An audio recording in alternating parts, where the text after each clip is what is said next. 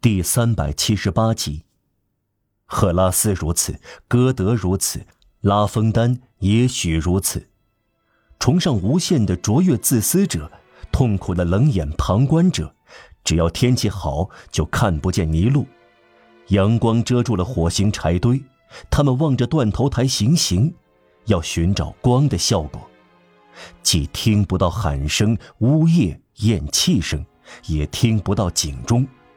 对他们来说，既然是五月。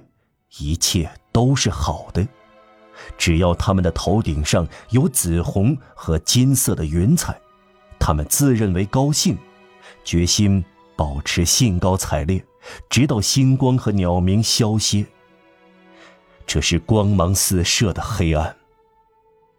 他们没有意识到他们值得怜悯，他们确实如此。不哭泣的人一无所见。应该赞赏他们，又可怜他们，正像一个人既是黑夜又是白天。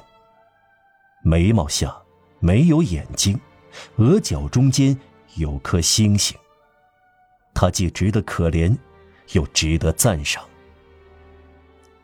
据有的人看，这些思想家的冷漠是一种高超的哲学，不错，但是在这种高超中却有着残缺。一个人可以不朽，又同时是瘸子。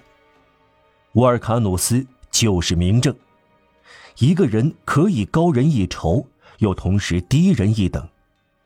大自然中有无数种不完美，谁知道太阳是不是瞎子呢？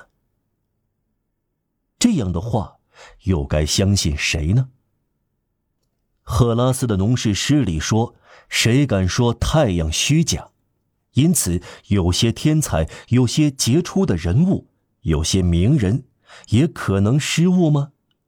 身居要职的人，在顶点、高峰、天顶，向大地送出万道光芒的人，是看见东西少、看不清，还是看不见呢？这难道不令人绝望吗？不，但在太阳之上，还有什么呢？还有神灵。一八三二年六月六日，将近上午十一点钟，卢森堡公园孤寂无人，却十分的迷人。梅花形的树木和花坛在阳光下互吐芬芳，争奇斗艳。枝柯在正午明晃晃的阳光下，像发狂似的，好像要互相拥抱。在埃及无花果树丛中，鹰在周啾，鸟在引吭高歌，啄木鸟沿着栗树攀爬，小口啄树皮露出的窟窿，花坛接受百合花的合法王权，最高贵的芳香来自白花，可以呼吸到石竹花有刺激性的香味儿。玛丽德梅迪奇的小嘴老乌鸦，在高大的树丛中谈情说爱。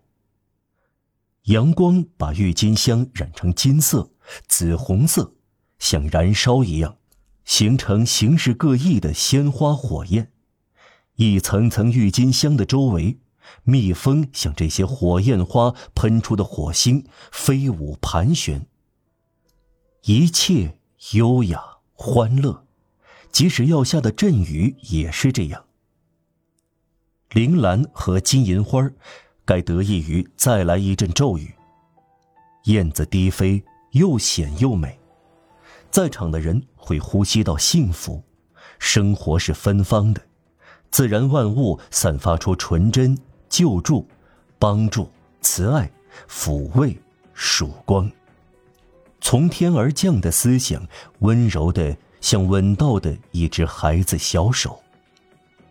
树下的塑像是裸体和白色的，阴影是袍子，上面有一个个光点。这些女神穿的是阳光织成的破衣烂衫，光线从各个方向垂挂下来。大水池周围地面已经晒干，几乎发烫，一阵风刮过，足以吹起一小片灰尘。几片黄叶是去年秋天残留的，快乐的互相追逐，仿佛流浪儿在嬉戏。春阳杲杲，暖人心窝，生命枝叶，热力气息漫溢而出，可以感到万物下生机勃发。在所有这些渗透了爱的气息中，在光的来回反射中，在光线的惊人滥洒中，在流金不确定的倾泻中，可以感到挥霍着用之不竭的东西。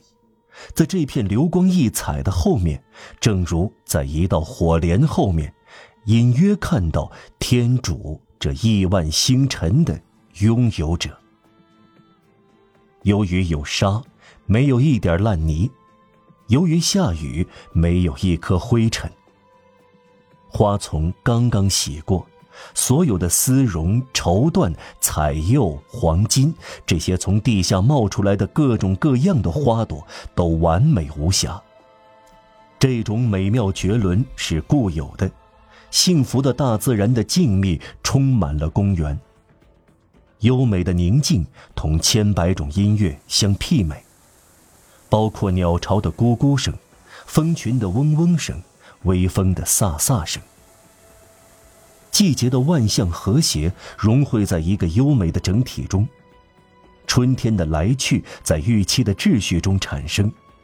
丁香枯萎了，茉莉才开花有的花开得迟，有的昆虫出现的早。六月的红蝴蝶的前锋与五月的白蝴蝶的后卫亲如兄弟，梧桐面目一新，和风将大片秀美的栗树吹得起伏不定。景象令人赏心悦目。